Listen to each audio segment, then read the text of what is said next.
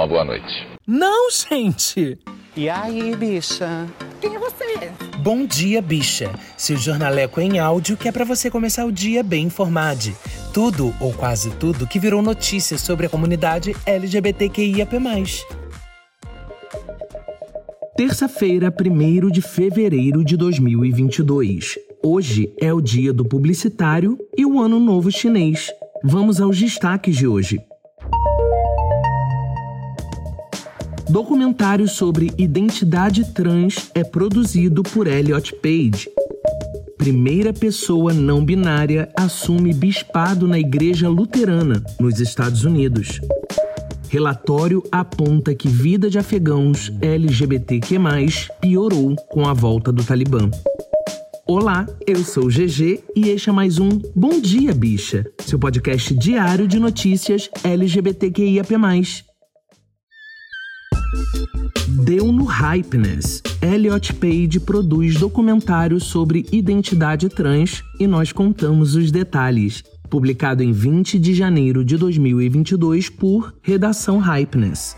O ator Elliot Page anunciou que fará parte da produção do documentário Nel Mio Nome, em meu nome, em tradução livre, uma obra da Netflix que irá tratar sobre identidade trans. Page revelou através de comunicado em seu site que irá trabalhar com o diretor e roteirista Niccolò Bassetti, que escreveu a obra. Nel Mio Nome conta a história de quatro jovens italianos que transicionaram para uma identidade de gênero masculina em diferentes momentos de sua vida. O filme, que tem como previsão de estreia o Festival de Cinema de Berlim, em 10 de fevereiro, também passa pela história do filho do diretor do documentário, que fez uma transição de gênero recentemente. O que se destaca para mim em Neo Mio Nome é a maneira como ele apresenta, de maneira tão artística e intencional, todas as diferentes peças que compõem a identidade de uma pessoa. Disse Page em um comunicado. É uma meditação sobre a humanidade trans e nunca vi outro filme como esse. Saber que Bassetti consultou seu filho trans durante toda a produção é tão bonito para mim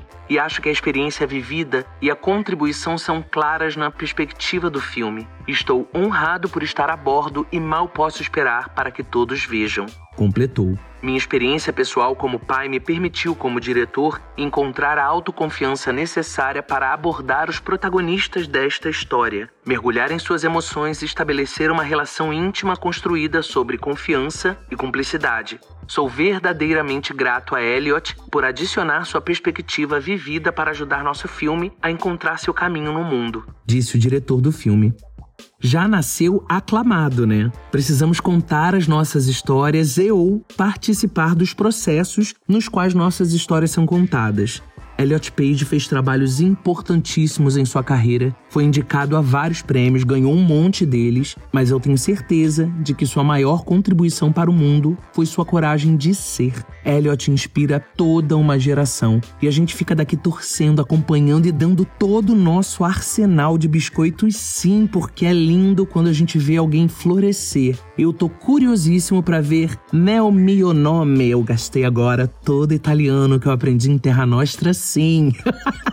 Eu amo a Netflix cada vez mais dando espaço para nossas pautas, nossas histórias, nossos artistas. Vamos acompanhar a repercussão dessa estreia em Berlim, um dos maiores festivais de cinema do mundo. Deu na BBC posse com colete à prova de balas. A primeira pessoa não binária a assumir bispado na igreja luterana publicado em 27 de janeiro de 2022 por Redação BBC. A Igreja Evangélica Luterana na América fez história nos Estados Unidos em 2021 ao nomear pela primeira vez uma pessoa abertamente transgênero para um bispado, um ato inédito para uma grande denominação cristã americana. Aos 41 anos, Megan Roher lidera hoje um dos 65 sínodos da igreja no país, supervisionando quase 200 congregações no norte da Califórnia e norte de Nevada. É uma coisa bizarra e maravilhosa. Se você passa a vida inteira sem saber se terá permissão sequer para ser pastor, é uma coisa de outro mundo se imaginar como bispo. Declarou Horror em entrevista ao programa de rádio Newsday da BBC. Megan Horror entrou para o grupo de pastores da Igreja Evangélica Luterana na América em 2010, junto a outros seis pastores LGBTQ+, depois que a instituição permitiu que pastores não celibatários em relacionamentos com pessoas do mesmo sexo servissem à igreja. Megan Horror e sua esposa L'Oreal têm dois filhos e vivem em São Francisco, na Califórnia. Natural de Dakota do Sul, Horror adota a identificação não binária, ou seja, nem masculina nem feminina, e o pronome de gênero neutro da língua inglesa, they.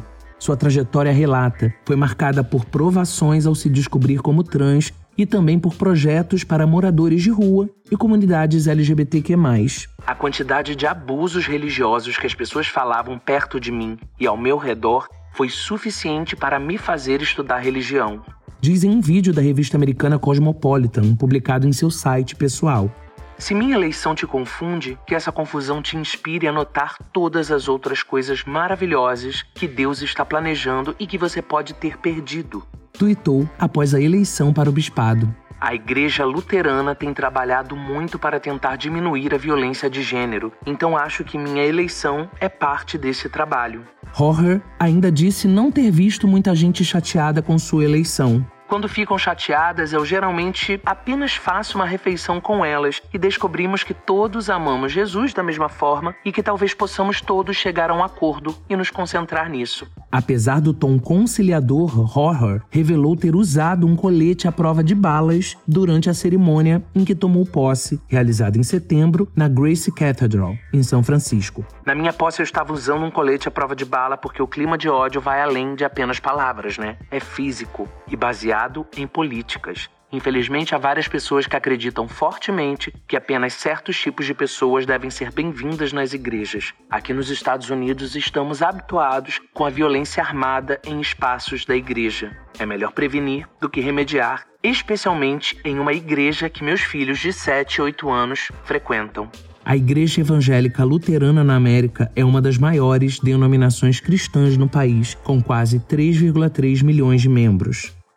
Nossas existências e o cristianismo sempre têm uma relação complicada, uma tensão, né? E quando a gente vai para o protestantismo, então o clima pesa ainda mais. Por isso a gente busca sempre trazer essas notícias de que pessoas existem, grupos existem dentro dessas religiões que aceitam, que respeitam, que acolhem a gente. Nós somos um dos maiores países cristãos do mundo, considerando o catolicismo. Somos um povo cuja história, cuja cultura são atravessadas por diversas crenças. Então muitos de nós vivenciamos esse paradoxo entre fé e autoaceitação.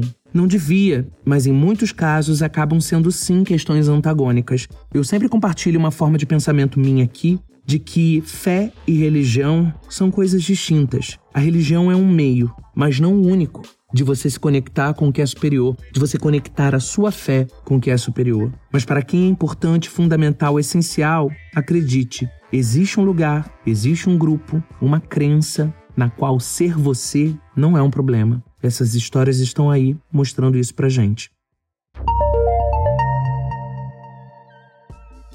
Deu no Aventuras na História. Vida de afegãos LGBTQ+, piorou com a volta do Talibã, diz relatório. Publicado em 26 de janeiro de 2022 por Isabela Barreiros. Um relatório feito pela Human Rights Watch apontou que a vida de pessoas LGBTQ+, que vivem no Afeganistão, piorou drasticamente sob o regime do Talibã, que chegou ao poder novamente em agosto de 2021. A pesquisa reportou relatos de ameaças de morte, estupros coletivos e crescentes ataques violentos à população sob o novo regime, que não pode fugir do país e vive em constante medo, como noticiou o jornal britânico The Guardian.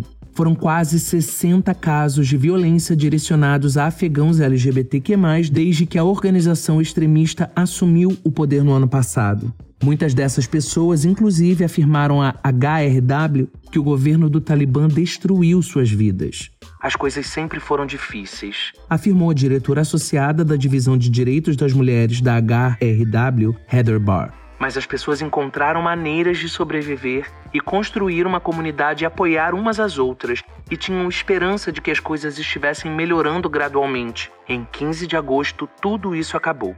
Ashraf Ghani, presidente deposto do Afeganistão, proibiu a homossexualidade no Afeganistão, que passou a ser punível com prisão, o Talibã prometeu adotar uma linha dura contra os direitos das pessoas LGBT. Um porta-voz do grupo afirmou no ano passado ao jornal alemão Bild que, para os homossexuais, só pode haver duas punições: ou apedrejamento, ou ele deve ficar atrás de um muro que cairá sobre ele. Conversamos com afegãos LGBT que sobreviveram a estupros coletivos, ataques da multidão ou foram caçados por seus próprios familiares que se juntaram ao Talibã e eles não têm esperança de que as instituições estatais os protejam.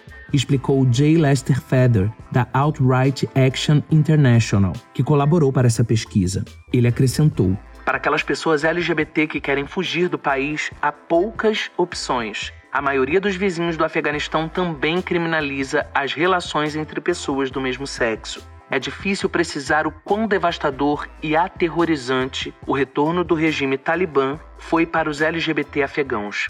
Segundo Faraidun Fakuri, que trabalha na organização Paywand 34, que ajuda minorias de gênero no país, o Afeganistão sempre foi uma sociedade conservadora.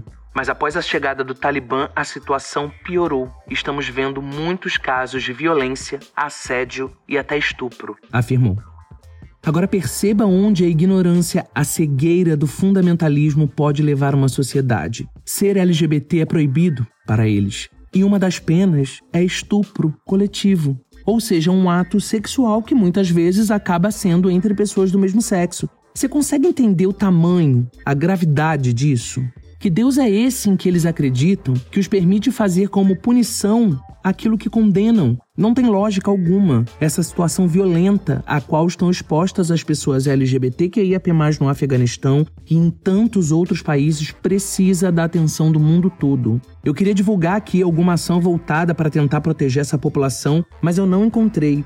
Em dezembro, a gente deu uma matéria sobre pessoas que buscavam ajudar, mas sem apoio institucional algum. Eu queria saber se você conhece alguma iniciativa institucional, alguma ONG que dedique alguma ação para resgatar pessoas LGBTQIAP+, no Afeganistão e até em outros países fundamentalistas. Manda pra gente nas nossas redes. Os arrobas estão na descrição do episódio, juntamente com os links para as matérias completas. É muito importante. É urgente que façamos algo. As pessoas estão sofrendo todo tipo de tortura, de violência e são gente da gente, são as nossas pessoas. A gente precisa fazer alguma coisa. Se você souber de alguma iniciativa, me conta, tá?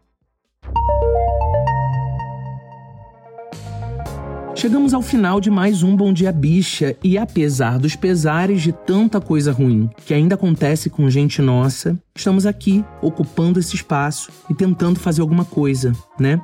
Começou fevereiro, viva os recomeços. E aí o que você vai fazer de diferente para tentar mudar alguma coisa aí? Compartilha com a gente, manda mensagem de voz lá no Anchor. O link tá também na descrição do episódio, mas se quiser mandar na DM do Twitter ou no direct do Instagram, beleza, tô recebendo também. Me conta lá, bora se ajudar, bora se incentivar. Se quiser, pode também mandar por e-mail no quilbichapod@gmail.com. E tanto na DM, no direct, no e-mail ou no link do Anchor que tá na descrição do episódio, se você tem um corre sobre a comunidade LGBTQIAP+, ou quer divulgar o corre de alguém, de alguma instituição que você conheça, por favor, manda pra gente também, manda uma mensagem de cerca de um minuto que a gente quer colocar na abertura do episódio, tá?